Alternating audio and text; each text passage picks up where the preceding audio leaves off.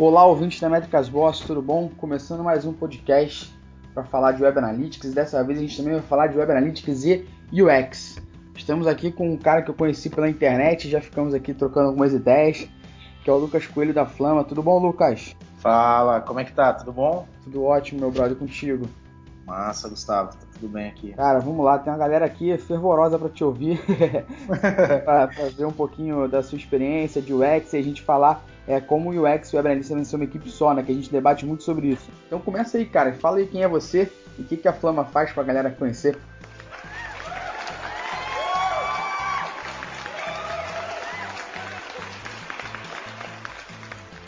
Bom, sou o Lucas, né? Basicamente. Cara, eu vim é, de carreira é, mista, assim. Então sempre fui empreendedor, assim, nunca assinei carteira de trabalho na vida. Maneiro. É, desde a, do, do, meio da faculdade, assim, saí da faculdade comecei a empreender, desde lá não parei, então sempre trabalhei muito com, com desenvolvimento de startup mesmo, né, produto, assim, serviço digital. E mais recentemente sou sócio da, da Flama. A Flama é um, um estúdio de design aqui mais focado em branding UX, uh, que a gente está aqui em Brasília, então na verdade a gente desenvolve serviços digitais uh, mais focados em, em causar impacto na vida das pessoas, serviços digitais que a gente considera que que são mais transformadores. Assim. Para isso a gente pega com vários clientes, a gente trabalha esse produto desde o começo da ideia até uh, o desenvolvimento final. Assim. A gente gosta de falar que a gente desenvolve o negócio, a gente não desenvolve aplicativo, a gente não desenvolve site. Primeiro a gente usa toda uma questão de design de serviços para entender o que precisa ser feito ali uh, ah, para depois desenvolver a solução necessária, assim, desenvolver o serviço digital necessário uh, para que para desenvolver coisas que as pessoas realmente vão usar, né? Uhum. A quantidade de coisas que existem aí que ninguém usa, uh, que às vezes é bonito pra caramba, mas não serve pra nada. Cara, uh, isso aí é, é, uma coisa, é uma coisa que a gente tem muito em comum, cara, que o nosso slogan Métricas Boas é Web Analytics é mais que um gráfico bonitinho, né? Então, algo que me deixa muito puto de verdade é quando alguém olha e fala: Uau, olha esse pico aqui, nossa, por que aconteceu esse vale? Cara, pelo amor de Deus, não fala uau pro gráfico, para. Você tem que perguntar para ele te fazer uma, uma, uma, uma, resposta, né? Você pergunta pro gráfico para ele te responder, essa é a grande questão. Se você analisar o gráfico ver o alto bonitinho, não serve para nada, cara. É, e é. Isso, isso confronta um pouco com uma coisa que você já falou para mim, que é legal a gente destrinchar aqui agora. Que você uma vez falou para mim o seguinte, que, que nós não estamos aqui para criar, e sim para fazer o negócio dar certo. Não, perfeito, sim. Aqui na Fama a gente acredita muito. Tem um feedback que o cliente deu, um cliente super querido, a gente está desenvolvendo uh, um serviço digital para ele já faz um tempo, assim. E ele veio com a ideia, a gente começou a desenvolver tudo junto com ele, que ele falou assim, falou uma frase, tá até no, no vai pro, pro site depois no portfólio, o site novo que a gente está desenvolvendo, mas ele falou assim, cara, o legal da Flama é que ela não tá aqui para me agradar, ela tá aqui para me ajudar a fazer meu negócio dar certo. Que é, que é bem isso, assim, a gente discute com o cliente, a gente é, valida mercado, a gente faz tudo para que para que dê certo assim, para que seja uma coisa que realmente as pessoas vão usar. Então acontece muitas vezes de cliente falar assim, pô, mas eu acho massa uh, o botão, tipo, às vezes quando o cara chega na ideia, geralmente eu chego com mockup, ele tá com uma ideia, por exemplo, ah, quero fazer um aplicativo e colocar uma publicidade aqui, um banner para publicidade. E daí a gente vai e a gente não vai falar pro cara assim, pois, não, não vai dar certo, isso é uma bosta. O que na verdade é, que pouca gente gasta, ganha dinheiro com publicidade no celular e isso estraga muito a experiência do usuário, assim. Eu estava escutando um podcast esses dias, se não me engano, do, do, do Freakonomics, que a galera falava assim, fala, cara, o cálculo para saber se vale a pena colocar um banner em qualquer coisa é simples. Olha o gráfico da quantidade de dinheiro que é investido em mídia na internet e distribui pela quantidade de lugares que tem para colocar esse dinheiro. Falou, mais de 70% vai para Facebook e Google. Uhum. O resto o nego distribui, tipo, você não vai ganhar mil reais com a publicidade do seu aplicativo. Você vai ganhar 30 dólares por mês. E, e, isso estraga a experiência de um jeito tão grande que não vale a pena para você, sabe?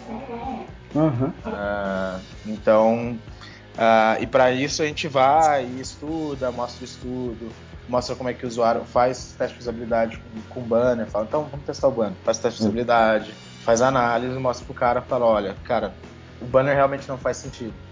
Por mais que o cara, às vezes o cara chega com a ideia de que esse é o primeiro modelo de negócio dele, e a gente ajuda ele a desconstruir isso e pensar no business, sabe? Então é, é bem essa coisa assim, porque tem, tem gente que tem muita empresa que o cara chega assim com a parada e os caras fazem do jeito que ele quer, tá ligado?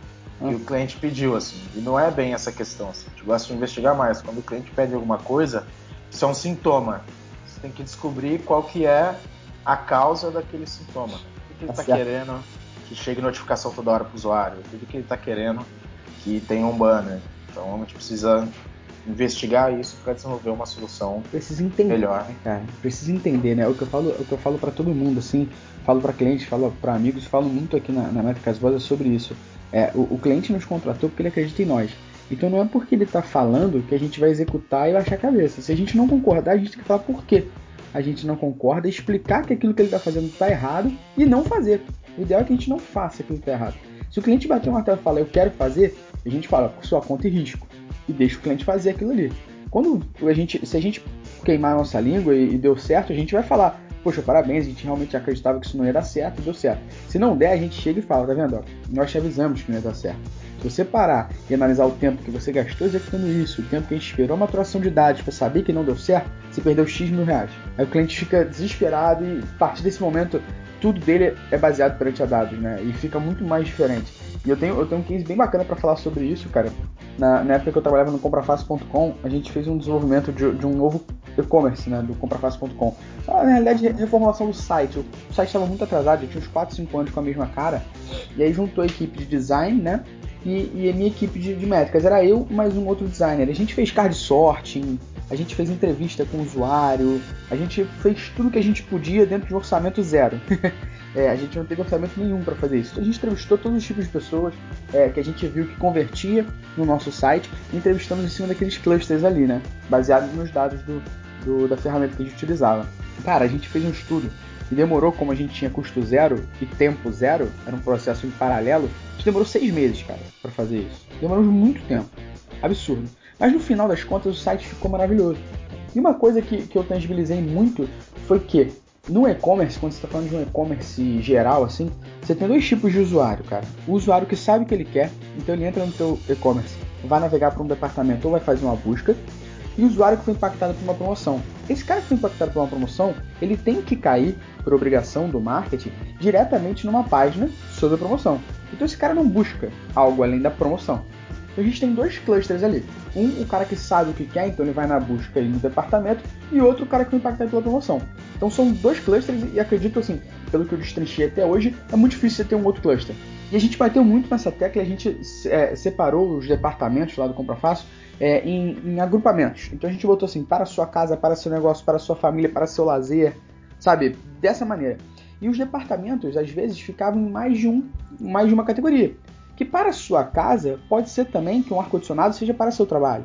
Então, de acordo com o perfil do usuário que está acessando, a gente tem que replicar essas categorias, né? Uhum. É legal, se o usuário está vendo alguma coisa para o trabalho, ele vai achar ar-condicionado. Se ele está vendo alguma coisa para casa, ele também vai achar ar-condicionado. Mesma coisa com cafeteira, Dolce Gusto, Nespresso, né? E, e, cara, isso era muito bacana, a gente defendeu e fez uma, uma, uma série de, de análises e foi muito bacana, desenvolvemos um site que a gente achou que resolveu todos os problemas. E aí, numa conversa com um novo diretor que havia, que havia entrado, ele falou que o departamento que mais vendia, que era a área de ventilação, obrigatoriamente tinha que estar ali em cima. Eu falei, cara, como assim? Para sua casa, para seu lazer, para seu trabalho, área de ventilação? É, não faz sentido. Deixa eu te mostrar os dados aqui, ó, tá vendo? A quantidade de pessoas que compraram ar-condicionado ou vieram por e-mail, ou vieram pelo Facebook, ou vieram pelo Google, ou por um comparador de preço. Fora isso, o cara fez uma busca. Então só tem esses dois. O cara entrou, fez uma busca ou foi no departamento, ou o cara veio pela promoção. Só que a galera que veio pela promoção representa 62% do negócio contra esses outros aqui. Então, cara, não há necessidade de estar ali em cima. Não, mas eu acho que tem que estar ali em cima porque é o que mais vende, tem que estar ali em cima. E uma questão que, que, que é muito bacana no, no, no, Web Analytics, cara, é que você pode acabar com, com o RIPO, né? Que é a opinião da pessoa que mais ganha, né? E isso foi muito bacana porque a gente bateu a tecla e mostrou pro cara que ele estava errado. Mesmo assim, ele bateu a tecla que tinha que estar ali. E com os dados a gente falou que não ia botar. E enquanto eu estive lá, eu não coloquei, cara. É, Foi eu sair que entrou. Cara, é, lidar com o Ripple é um desafio grande, assim. E, e, eu acho que sem dados, sem, sem estudo, você não consegue vencer essa opinião. E às vezes até com isso você não consegue. Não consegue. Mas daí você cai naquela questão de.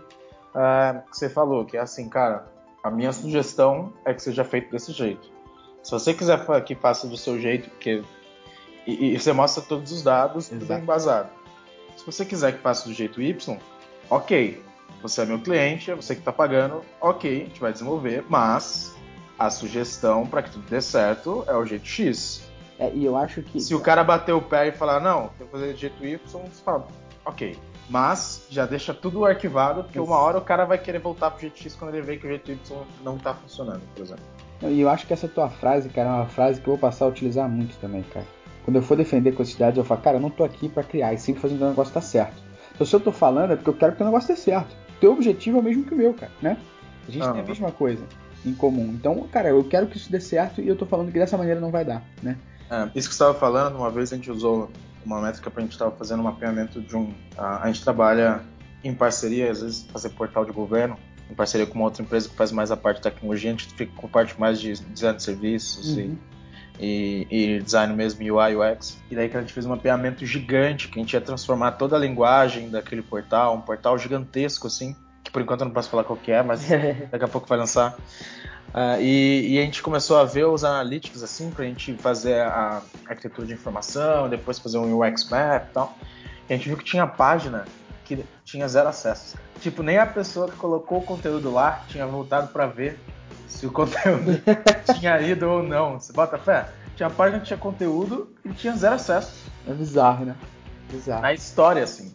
Em history, zero acessos. Bizarro. Aí você falava assim, cara, na boa. E daí você chega pra, pra galera, mostra, assim tinha muito uma questão de ego, assim, você tá trabalhando com, com empresas onde as áreas têm ego, cada um queria o nome do seu setor é. uh, em, no site, tá ligado? E a gente mostrou e falou, cara, a gente tá desenvolvendo uh, muito baseado no Gov.uk, que fizeram um trabalho excelente, mostrando para eles, cara, para que, que serve esse portal? Exato, é objetivo. Para que, pra que serve a sua entidade? Para prestar serviços para a comunidade. A comunidade sabe qual que é o nome da sua área?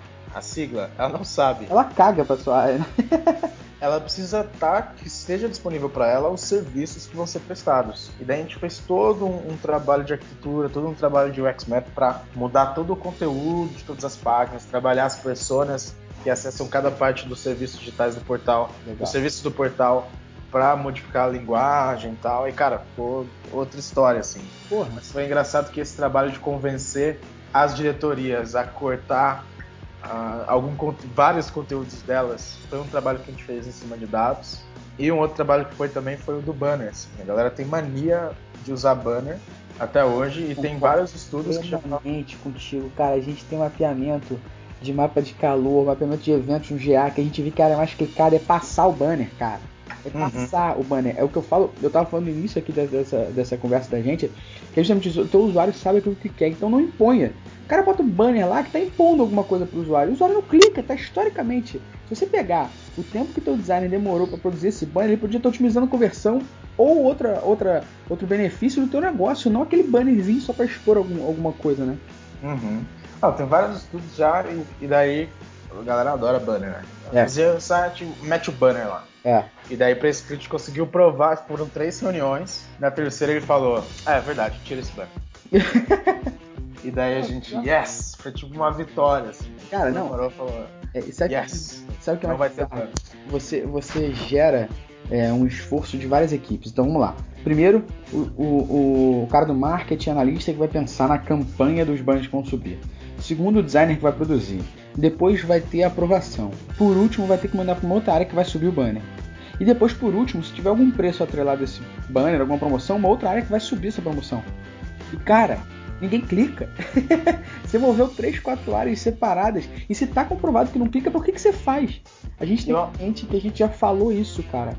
E, é uma parada horrível para indexação e tudo, tipo, que é uma imagem. Exatamente. Tá o texto que tá lá nessa, nesse banner da imagem, o Google foda-se. Exato. Você não vai achar o conteúdo do banner pesquisando, tá ligado? Exatamente, exatamente. Ninguém vai fazer uma pesquisa sobre promoção no site tal de frete grátis. Você vai achar sites de cupom, que podem ser parceiros seus, né? É, é, muito diferente isso, cara. E acho que falando já um pouquinho disso, a gente tá, já, já tá até falando do próximo tema aqui, que é o ex e o analista devem ser uma equipe só, né? Eles devem conversar, né, cara? Muito entre si. Eu vejo que às vezes as equipes não conversam entre si. Primeiro, é muito difícil você ter alguém de web analytics dentro de uma empresa, né? É muito difícil, é, isso historicamente. E mesmo assim, quando você tem, as equipes acabam não se conversando. Porque é, o cara de Web Analytics ele não é específico, ele faz também isso, né? Ele é um cara de marketing que saca de Google Analytics que acreditam que é a mesma coisa, né? É, e esse cara vai dar ajuda para a equipe de UX.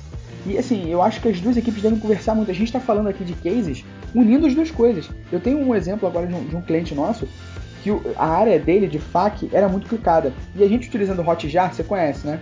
Uhum. Então a gente utilizando o Hotjar viu que as pessoas, antes de efetuar uma compra, clicavam muito em uma pergunta específica do FAQ. E às vezes essa pergunta do FAQ era o que deixava ele fechar ou não o, o curso. A gente analisou isso e falei, cara, vamos fazer o seguinte: vamos jogar o FAQ lá para baixo e vamos tornar alguma informação dessa pergunta, que é a mais clicada do FAQ. As outras perguntas do FAQ não tem clique, mas essa tem. Vamos deixar essa exposta em algum tipo de selo. Que era, é, eu posso cancelar a qualquer momento? E a gente criou um selo. Cancele a qualquer momento. Cara, a gente reduziu 90% dos cliques do FAQ. um selo. E a gente botou o selo é, é, acompanhando o scroll do usuário. Então as pessoas deixaram de clicar no FAQ porque já viram informação importante e a informação clicou e aumentou até a conversão do site, né? É, é muito importante porque um dado de, de Web Analytics melhora o comportamento do, do, do consumidor, otimiza a conversão, né? Isso é muito importante, né, cara? Não, e tem várias coisas que, tipo, uma, uma coisa que a gente sempre fala na flama, assim, para os clientes, tipo, ninguém mais tem paciência com uma experiência ruim. Exatamente. Tem, tem vários produtos, tem várias empresas, vários serviços digitais que são fazem a mesma coisa. Tem várias, tipo, experiência, projetar uma boa experiência, projetar um, que a galera até usa isso como uma referência do design de serviço, assim. É o que faz ter, o design de serviço é o que faz ter duas cafeterias iguais, uma do lado da outra, e a pessoa escolher entrar em uma e não na outra. Uhum. Isso se aplica muito a UX também, a experiência, enfim, é o que faz um, uma boa experiência em um serviço digital, é o que faz uma pessoa usar o Hotjar, por exemplo, e não usar o Session Cam. É certo que o Hotjar faz várias coisas, uhum. mas Sim. não usar Crazy Egg, por exemplo. Sim. Eu gosto muito do Crazy Egg, por exemplo, para Hitmap. Eu, acho a experiência dele fantástica. Mas o Hotjar faz isso. Faz isso, exatamente. Então, é, é um... porque por que, que o MailChimp é tão foda? Exato. Você vai usar as outras ferramentas de, de e-mail marketing, faz tempo que eu não uso outras. Assim, eu...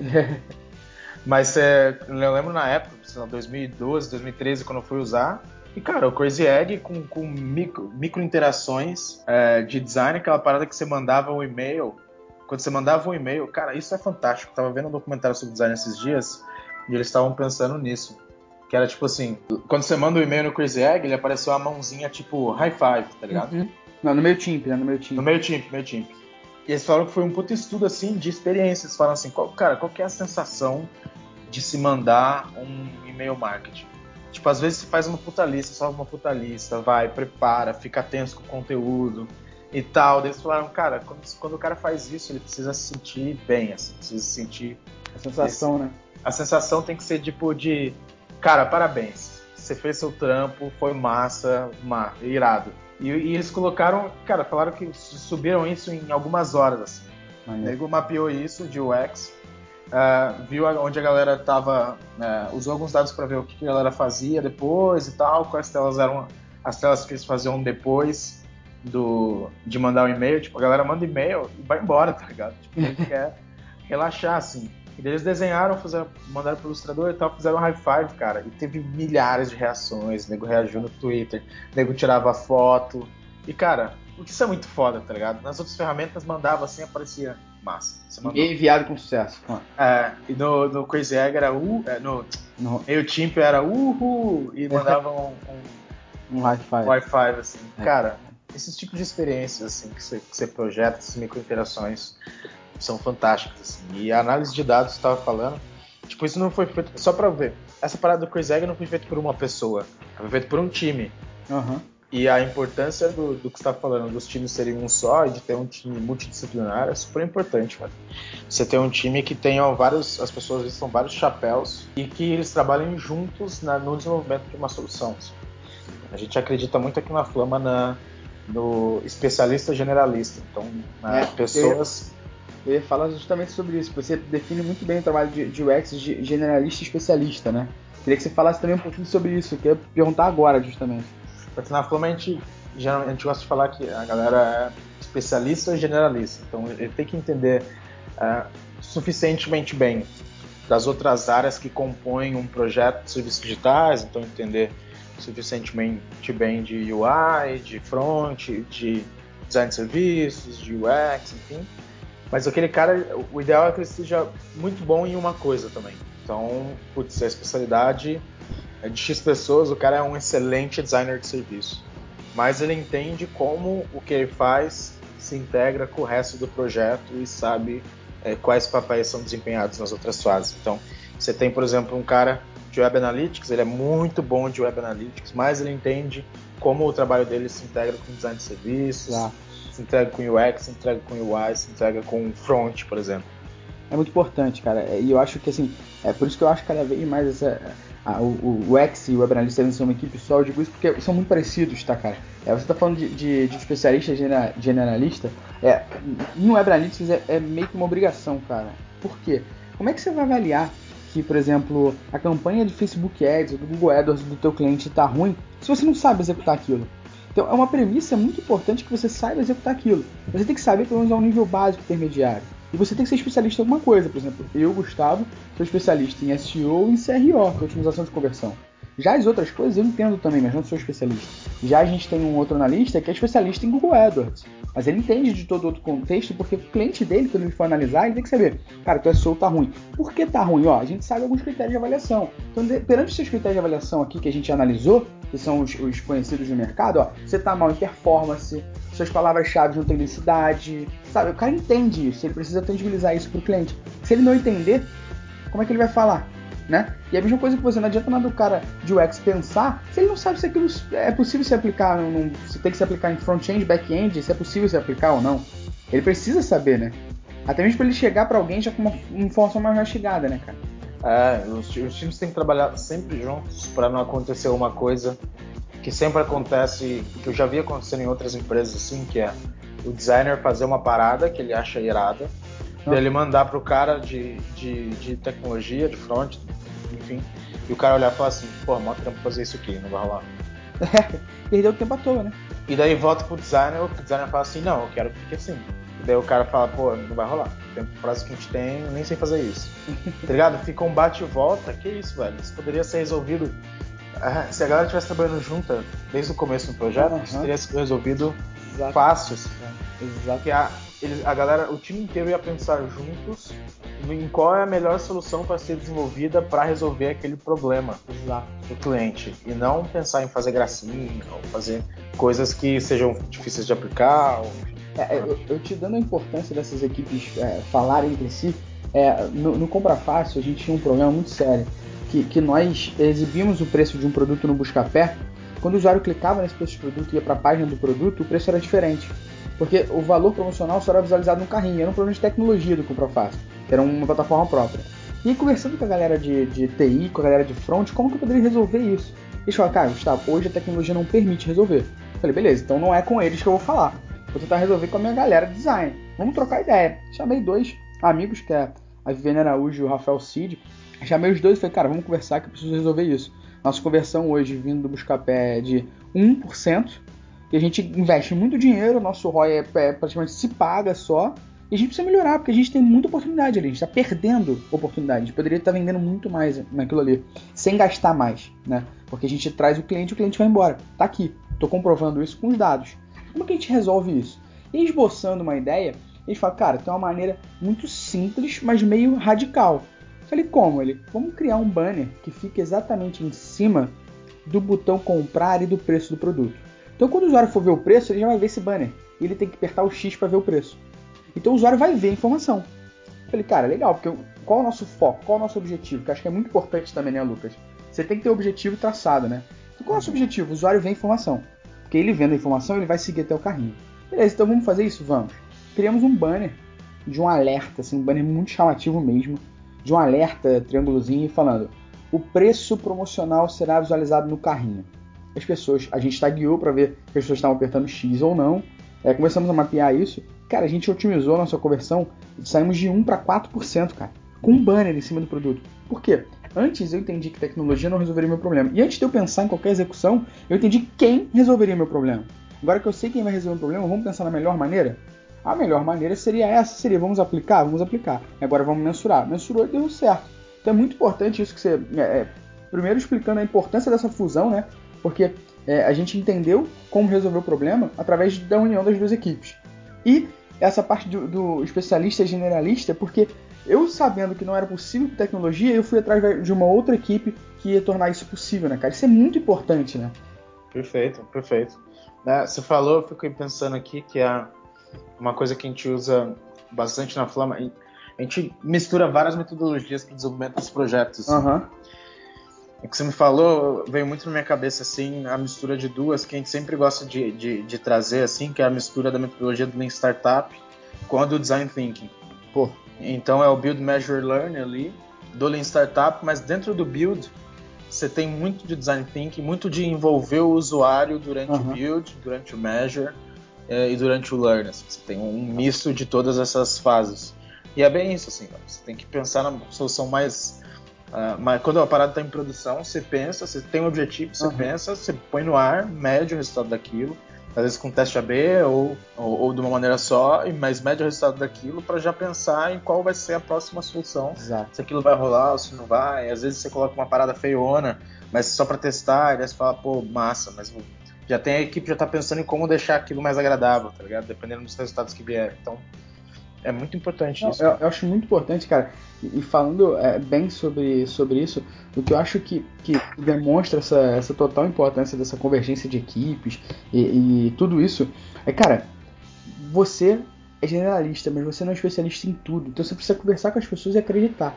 Acho que tem uma, uma, grande, uma grande questão que você falou no início, que é a questão do ego, né, cara? É, tem muita gente que tem ego. Essas pessoas que têm ego são meio difíceis de lidar, né? É, você acaba, e acho que a função do, do, trabalho de UX e trabalho de Web Analytics é chegar com o pé na porta. Cara, teu ego está deixado de lado.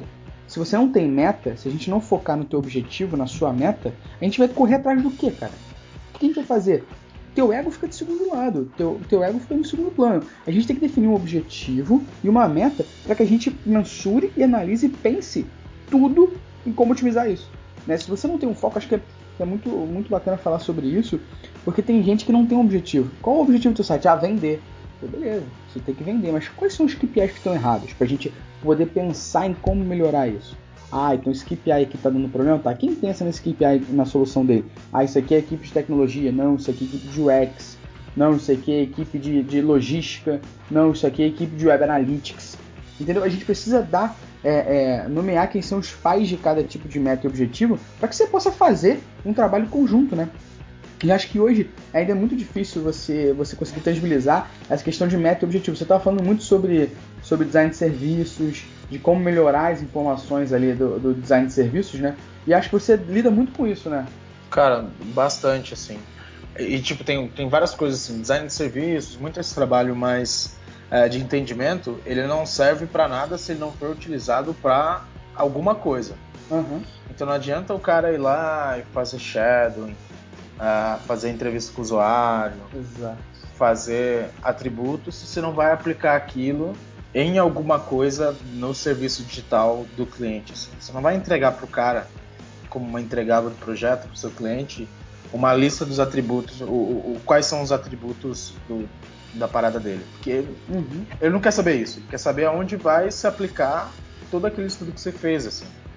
Então, isso, uh, esses trabalhos, principalmente mais de mais intangíveis, assim, mais qualitativos, mais sutis, eles têm que servir para algum objetivo e permear, obviamente, o projeto todo, porque eles são, eu acho que uma parte mais importante, assim, tecnologia hoje não tem o que você não consegue construir com tecnologia se souber trabalhar bem. Assim. Então, essa não é construir no final não é a, parte mais difícil. O mais difícil é saber o que, que você vai construir. E saber o que você vai construir é difícil de, de, de, trabalhar com isso, é intangível, mas ele precisa resultar em alguma coisa construída, senão ele não serviu para nada. Para nada. Exatamente, exatamente. Cara, é, fala um pouquinho agora pra gente, deixa um, um pouco mais de, de informação para essa galera que está tá iniciando o trabalho de UX, para a galera entender um pouquinho mais também desse trabalho da convergência de UX e Web Analytics. Fala um pouquinho para a galera assim, como você vê isso e dicas para essa galera que, que quer fazer isso acontecer, né? Pô, eu acho que primeiro eu recomendaria que designers aprendessem UX muito, assim. Né? A gente tem um problema uh, que eu ainda vejo grande na comunidade de design, que a galera acha que design, que o designer é um artista, e designer não é artista, artista é artista, ilustrador não é designer, ilustrador é ilustrador. designer é o cara que resolve problemas. Uh, eu já tive várias discussões, uh, principalmente com a galera da, de, de universidade, assim, é que tem muita, muitas pessoas muito acadêmicas que eles acham que o design é um, o que você faz. Às vezes o cara. Você tem muito problema quando você trabalha com designer, quando ele faz um layout e ele acha que aquilo é uma obra de arte. tipo, o designer que você, se tem um problema, o cara cata aquele negócio, se intoca e de repente chega com uma parada que ele acha que é milagrosa, sabe? Uhum. Cara, não é assim que você desenvolve produtos que impactam a vida das pessoas. Você precisa envolver as pessoas e descobrir o que, que elas precisam para desenvolver alguma coisa que, que impacte a vida das pessoas. Uh, e esse trabalho não é fácil. E, e, desenvolver isso não é fácil. Muitas vezes você vai desenvolver uma interface, você vai mandar para a galera e ela vai estar tá errada. Você vai olhar os dados e vai estar tá ruim. E aí você tem que fazer de novo. Então, trabalhar com a galera que trabalha com design, ou enfim, qualquer profissão que você está falando do web, uhum. mas que é muito apegado ao que ele faz, cara, deveria rever muito isso. Assim, é. Porque você vai precisar refazer infinitas vezes até que o usuário use da maneira que seja melhor para ele. Que não é o uso do, do, jeito que tem que usar. Porque não necessariamente é você que vai falar para ele o, como ele tem que usar o aplicativo. Porque uhum. rola muitas vezes você faz a parada, daí o usuário usa a parada errado, você fala, nossa, o usuário é burro. Não, o usuário não é burro, você ficou errado. O, design, o bom design é invisível. O bom design é aquele design que o cara usa e fala assim. O, o bom design é o, o, o que o, a Apple fazia, não sei se ela faz ainda, preciso ver as novas atualizações. eu sou meio fanboy ainda, mas que você usa, se dá um iPhone na mão de uma criança de 5 anos ela na mão da, da, minha mão de, da minha mãe de 63, ela sabe mexer no iPhone, cara. Exatamente. Ela não sabe mexer num Samsung, por exemplo. Uhum. Mas se eu dou o iPhone, ela sabe mexer. Como ela sabe mexer, nem ela sabe. Só sei que ela sabe, né? É, esse é o bom design, tá ligado? Não tem uma curva de aprendizado que a, a, a curva de aprendizado é muito suavizada. Assim. Uh, e se a pessoa é muito apegada a desenvolver e o cara não sabe mexer, fala, ah, o cara é burro. Cara, realmente não é assim que funciona. Não, eu acho, eu acho é, é, fazendo uma, uma, pequena analogia aqui sobre o que você está falando do, do, design, é a mesma coisa é, do especialista de, de web analytics quando ele pensa numa solução ou ele otimiza uma informação e aquele cara guarda aquilo e todo lugar que ele fala, não, porque eu otimizei na empresa tal. Cara, você otimizou isso há três anos atrás, hoje todo mundo já otimiza. Esquece, esquece isso. Hoje isso não serve mais para nada. Pense em outra coisa. Porque se você ficar é, com, com essa bengala de que você fez há três anos atrás, cara, a gente está falando de web, cara. Em 15, meia hora, é, isso já mudou. É, é, muito diferente. E a mesma coisa, é, fazendo uma analogia para outro tipo de mercado também, é, é CEO, donos de empresa, donos de startup, né? O cara às vezes tem tanto amor, tanto amor, tanto carinho para aquela empresa que, por exemplo, ele, ele, às vezes recusa uma, uma oferta de compra da empresa porque o cara quer fazer de uma outra maneira. Ele fala, não, não, não sei se tu já viu é, na, na History Channel, aquele, eu esqueci o nome do, do programa, O Sócio, aqui no Brasil, O Sócio da History Channel, você já chegou a ver? Uh, não vi. É um cara, é um cara que chega na empresa, a empresa está falindo, ele chega na empresa, vê todas as contas da empresa, é, vê o, o rombo da empresa e faz o seguinte, ó, eu vou pagar o rombo da empresa e eu vou te dar tantos por cento. Só que eu quero 51% da sua empresa e eu tomo conta de tudo. E a minha opinião é a última. E aí, pessoa, tá bom, eu fecho, ok, tudo ótimo. E depois no final, quando começa a rodar mesmo o trabalho em si, no dia a dia, os, os donos das empresas começam a falar: não, mas a minha empresa não vai fazer dessa maneira, não, não vai fazer assado, não, não vai fazer assim, assim, assim. Aí fala: que isso, cara? O cara acabou de falar que é a opinião dele que, que ia funcionar dessa maneira e você está falando de outra. É o amor é tão absurdo pela, pela empresa que as pessoas não deixam ser de outra maneira. Eu te digo isso porque é, algumas pessoas ficam brincando comigo e rindo porque eu tenho a tatuagem da logo da Métricas Boss aqui. E o pessoal fica brincando, se tu vender a empresa, eu falei, é, faz parte da minha história. É, como é que tu é tão desapegado assim? Eu falei, é, a diferença é que eu não sou desapegado. A diferença é que eu sei o momento que eu tenho que desapegar. e acho que o momento de desapegar é muito difícil quando você está falando de um cara de UX e quando você está falando de um cara de Web Analytics. Porque eles guardam aquela história com tanto carinho, é, é, com tanto amor, que ele quer testar até pivotar pela última vez, né? Sim, tá. E, e, isso acontece muito com os clientes, assim. Tem clientes, principalmente clientes que chegam já. Geralmente a gente atende startups que já receberam investimento, assim. Uhum. Uh, mas às vezes o cara chega e fala, ah, tem como fazer isso e tal. Eu falo, cara, não sei, a gente precisa ver se tem um business aí primeiro. Gente precisa entender, fazer todo uma, um entendimento do que você está falando, todo entendimento do, do, do, seu protótipo, do mercado e tudo, para ver se tem um business. Porque se não tiver um business, eu vou te dizer. Tipo, eu não vou desenvolver uma parada que eu sei que você vai morrer daqui a três meses, tá ligado? Eu vou olhar e falar assim, cara, na minha opinião, aqui não tem um business. Então, como é que a gente desenvolve isso para que você não perca dinheiro, tá ligado? Para que não role uma perca de dinheiro e tempo dos dois lados. Assim. E às vezes chega uma galera com já que com grana e quer desenvolver o protótipo. Assim. E daí, ah, vamos fazer isso e tal. Quando chega, principalmente quando chega o cara com a ideia. Assim. A gente fala, e cara, ah, o que, que você acha? Fala, eu não sei o que eu acho. Preciso de dados para ver se o que eu acho e o que você acha existe. Pode ser que exista um, um, uma startup aqui, pode ser que exista um negócio aqui, pode ser que não exista. E se eu, eu achar que, que não tem um negócio aqui, eu vou te dizer, eu falo, cara, não existe, não tem um business aqui. mas eu também não vou chegar só com o problema, né? Vou te falar, cara, não tem um business aqui, mas se a gente precisa voltar para cá, pô, esse é um mercado mais massa. Aqui também dá para fazer isso, aqui dá para fazer desse jeito. Cara, dá pra gente construir muito em cima disso. Assim. E daí a gente toca juntos. Assim. Mas o cara, todo, todo mundo precisa estar tá, a ter noção de que as suas ideias vão ser colocadas tá em jogo, né? Exatamente. Lucas, cara, muito obrigado pelo, pelo teu papo, obrigado pela sua disponibilidade aí de, de fazer essa galera ouvir um pouquinho de, de feras do mercado igual a você, igual a Flama. Obrigado mesmo pelo, pelo teu papo aqui, foi do caralho. Acho que a galera que tá ouvindo a gente vai conseguir mexer e tangibilizar um pouquinho mais esse, esse mercado e também executar algumas coisas daquilo que a gente falou, né? E melhorar um pouquinho o seu dia a dia, tá, cara? Obrigado mesmo pelo papo, meu irmão. Pô, valeu, Gustavo. Valeu demais, cara. É, foi um papo muito massa, assim. Pô, é massa conversar contigo. Espero que, a galera curta aí. Pô, vida longa ao Métricas Boss aí, ao podcast. Obrigado, cara. Tamo junto, meu irmão. Abração.